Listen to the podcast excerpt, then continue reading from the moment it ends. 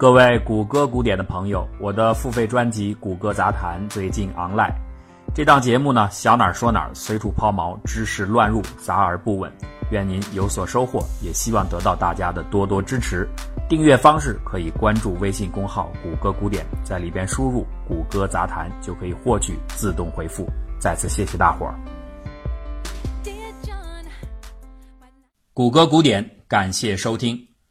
公元前三百三十三年，马其顿的杰出统帅亚历山大大帝的大军兵锋所指，直取土耳其半岛上最古老的民族弗里吉亚人的首都格迪姆。在还没有打下这座城市之前，亚历山大的内心已经焦躁不安，他急不可耐地想要冲进到这座城市当中。为什么呢？因为关于格迪姆有一个流传甚广的传说，牢牢吸引着这位英雄。在这座城市的神殿旁边拴着一辆牛车，牛车很普通，但是拴车的绳结却不一般，它非常的复杂。从它存在的那一天起，已经有无数的人想尝试过打开它，却始终无人成功。古老的预言当中提到，能够最后打开这个结的人将会成为亚洲之主。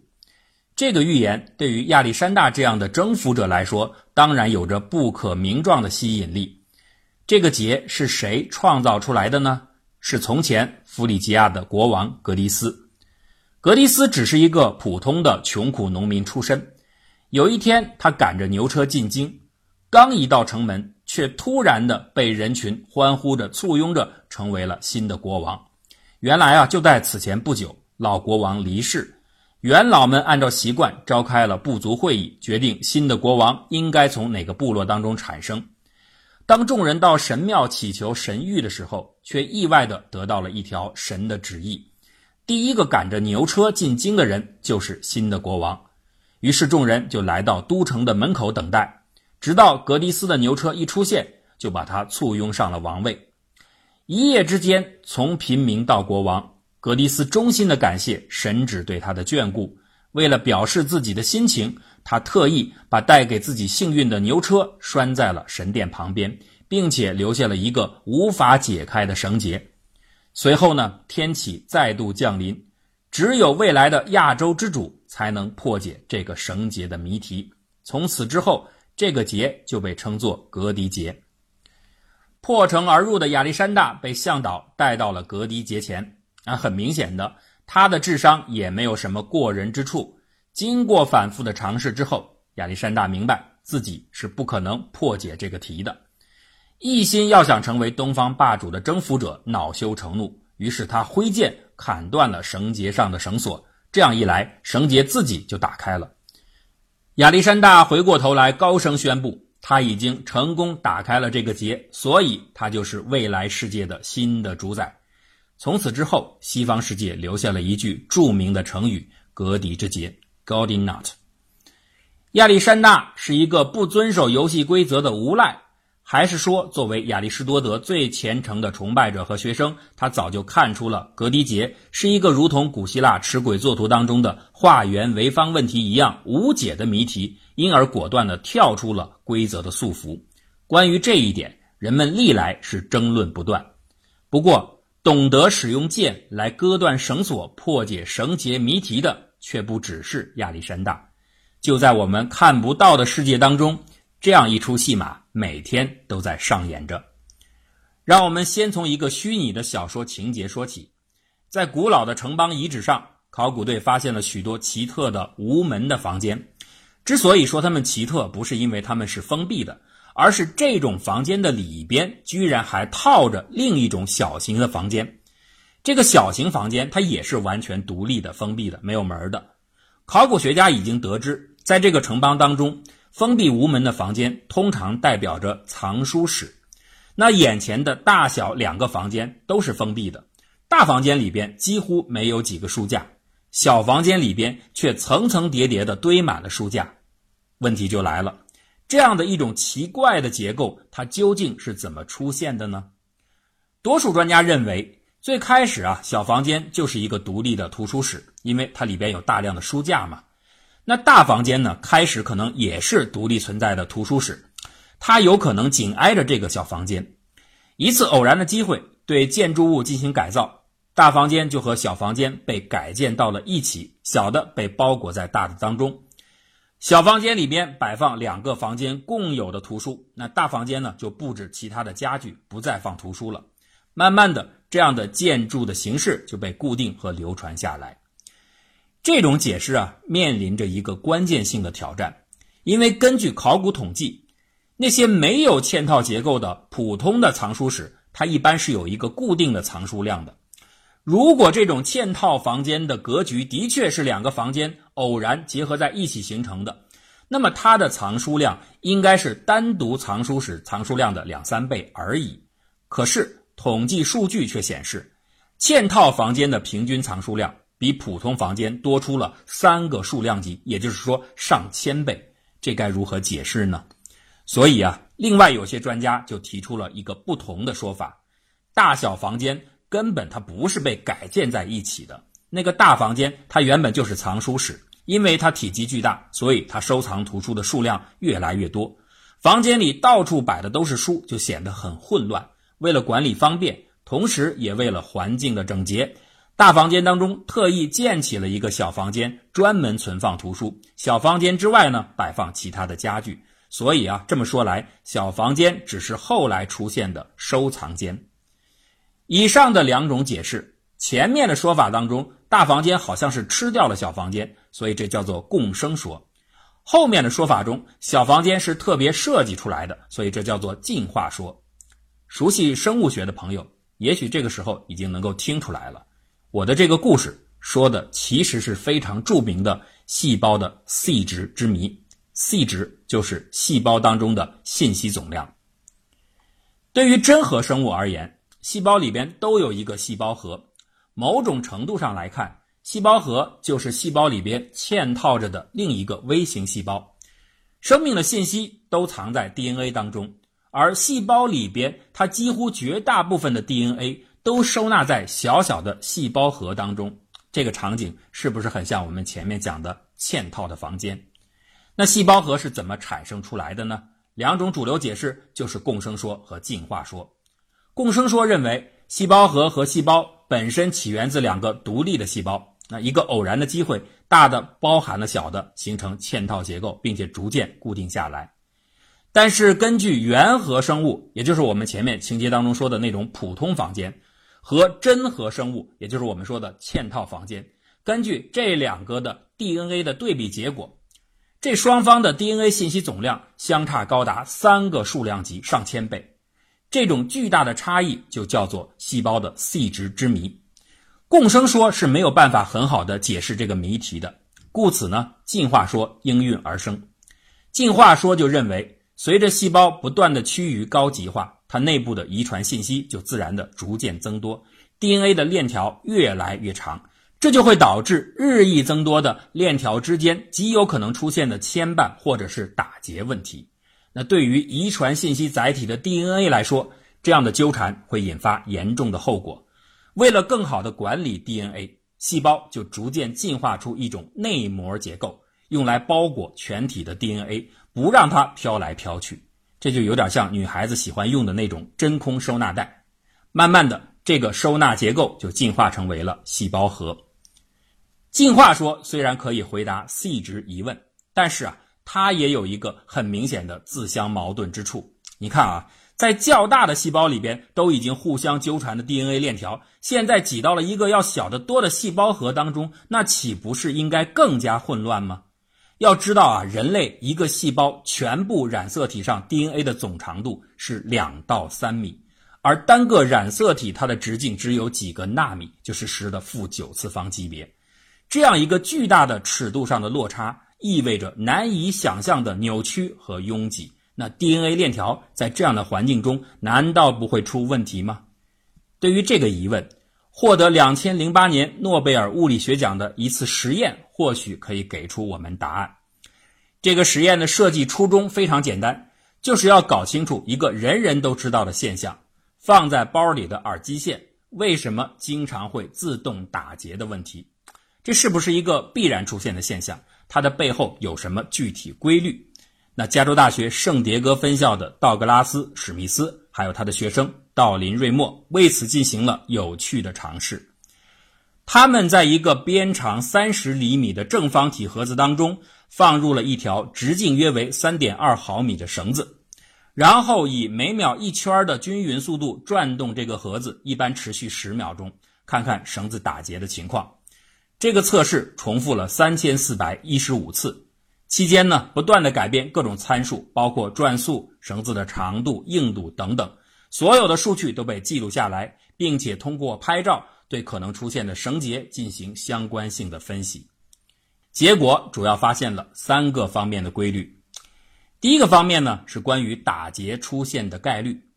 当绳子长度小于零点四六米时，我们发现无论使用什么样的参数和配置，盒子里都不会出现打结。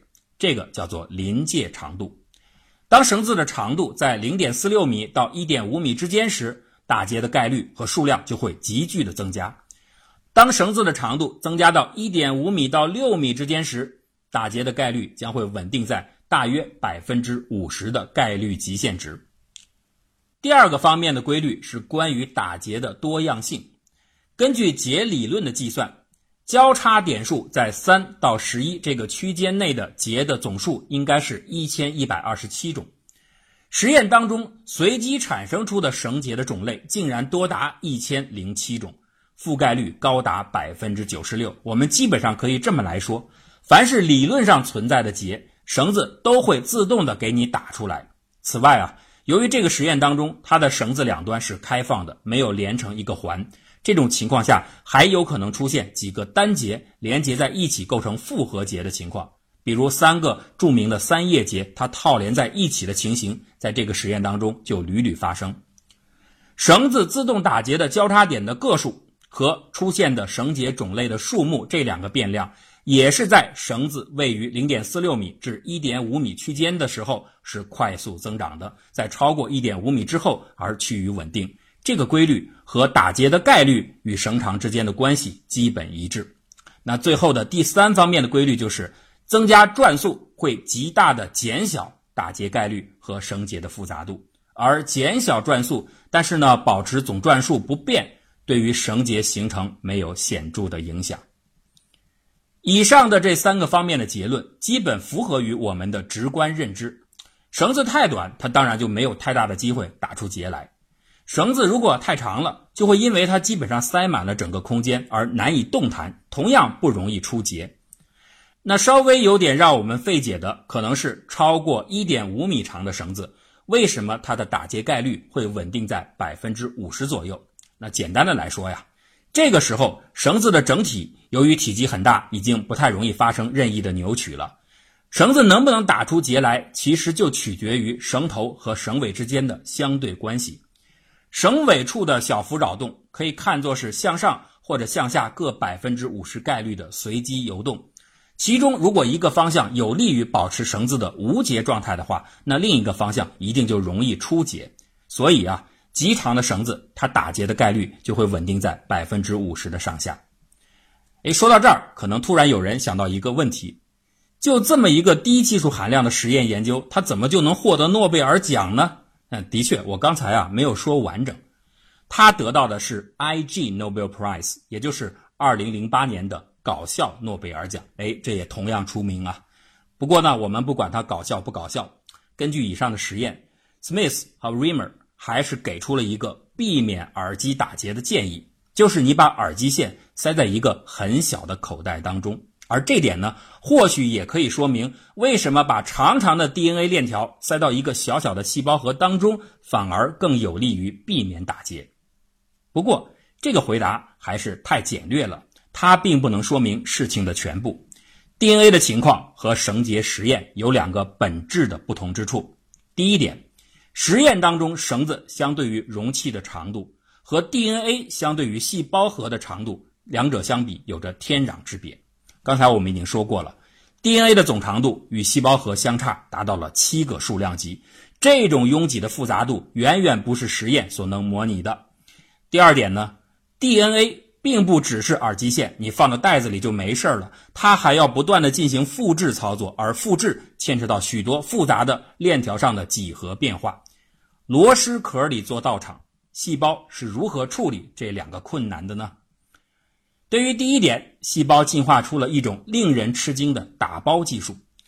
可能许多人的脑海当中认为 DNA 就是细胞里飘荡的一根线而已啊，但是这和真相相差太远了。在实际情况中，这根线它根本飘不起来，因为它实在太长了，它只能是一条经过精心设计的反复折叠的曲线。那说到折叠，可能又有人会联想到一包整理好的毛线团但是啊，这个想象几乎没有缩小你和真实图景之间的距离。实际上。DNA 为了尽可能利用空间，它一共经过了五层包装。首先，我们熟知的 DNA 的双螺旋，这是第一级，也是最基础的 DNA 线条。在 DNA 线条之上，第二级是所谓的核小体结构。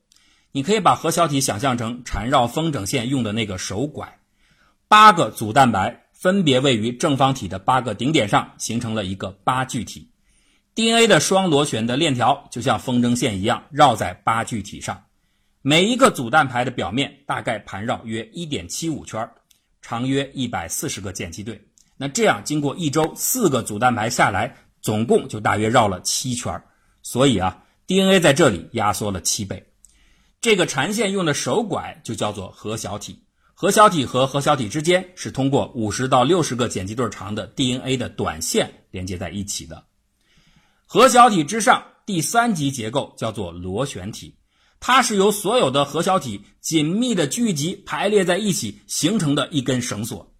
这条绳索呀，通过保持一种螺旋的形状，产生扭曲的张力，进一步的压紧核小体绳索的这个密度。大约一个螺旋周长内会包含六个核小体，所以 DNA 在这一级压缩了六倍。再向上到了第四级。我们可以想象，把摄像机的焦距拉远，让核小体的绳索看起来变成一根细线。这根细线同样的将绕着一个直径极小的轴柱，进一步盘成螺旋状，形成一根螺旋管。螺旋管上每一道螺旋的周长大约是核小体绳粗的直径的四十倍。所以啊，在这一级当中，DNA 进一步压缩了四十倍。最后呢，我们来到第五级。把螺旋管再看成细线条，它呢再次进行螺旋状的盘绕，形成染色单体。两条染色单体再共同组成一个染色体。在这最后一级当中，DNA 的尺度再次浓缩了五倍。以上所有的压缩因子经过累积运算，可以得知，DNA 的链条在历经五级的反复盘曲包装之后，它的空间尺度一共压缩了八千四百倍。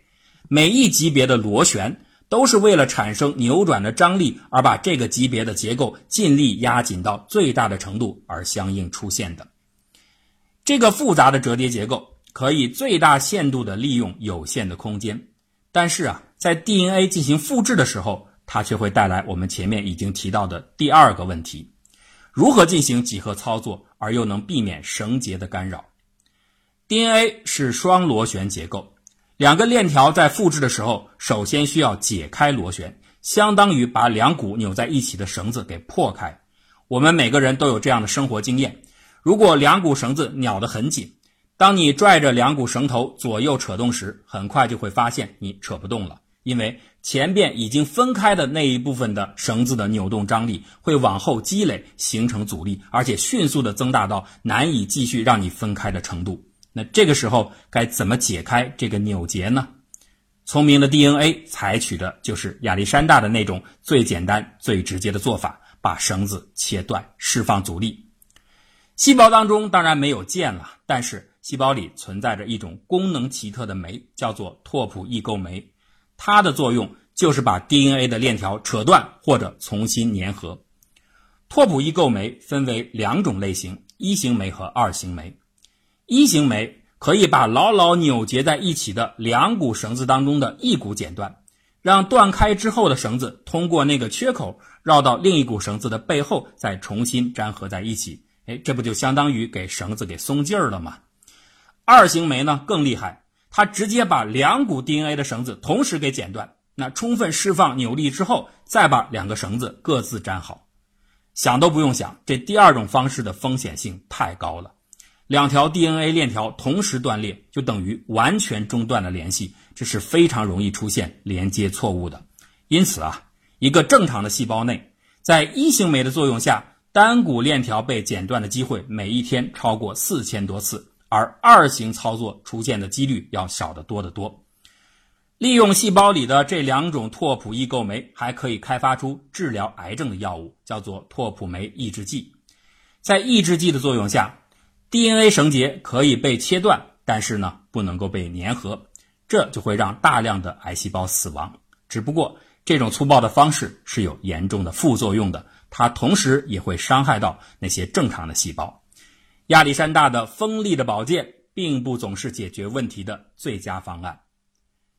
为了对抗纠缠，生命要把自己的密码层层扭曲而旋紧；但是为了避免过度的张紧，生命又要挥动利剑来切断纠缠。其实啊，面对这一两难的，又何止是基因所塑造的人的躯体呢？基因之外。人之为人是永远牵绊的灵与性，在情感的世界里，冰和火不也是每个人一生都逃脱不了的宿命和对决吗？心有千千结，聚散两依依。每个人都有情系一处的炽热，也有开解两分的落寞。这固然是我们所有悲欢愁苦的源头，但假若真没有了他们，生命又会有什么遗存呢？西方有一句谚语。绳子的生命不在于它的长度，而在于打在上面的结。其实啊，人的生命不也是如此吗？生命是一个结，基因如此，魔音也如此。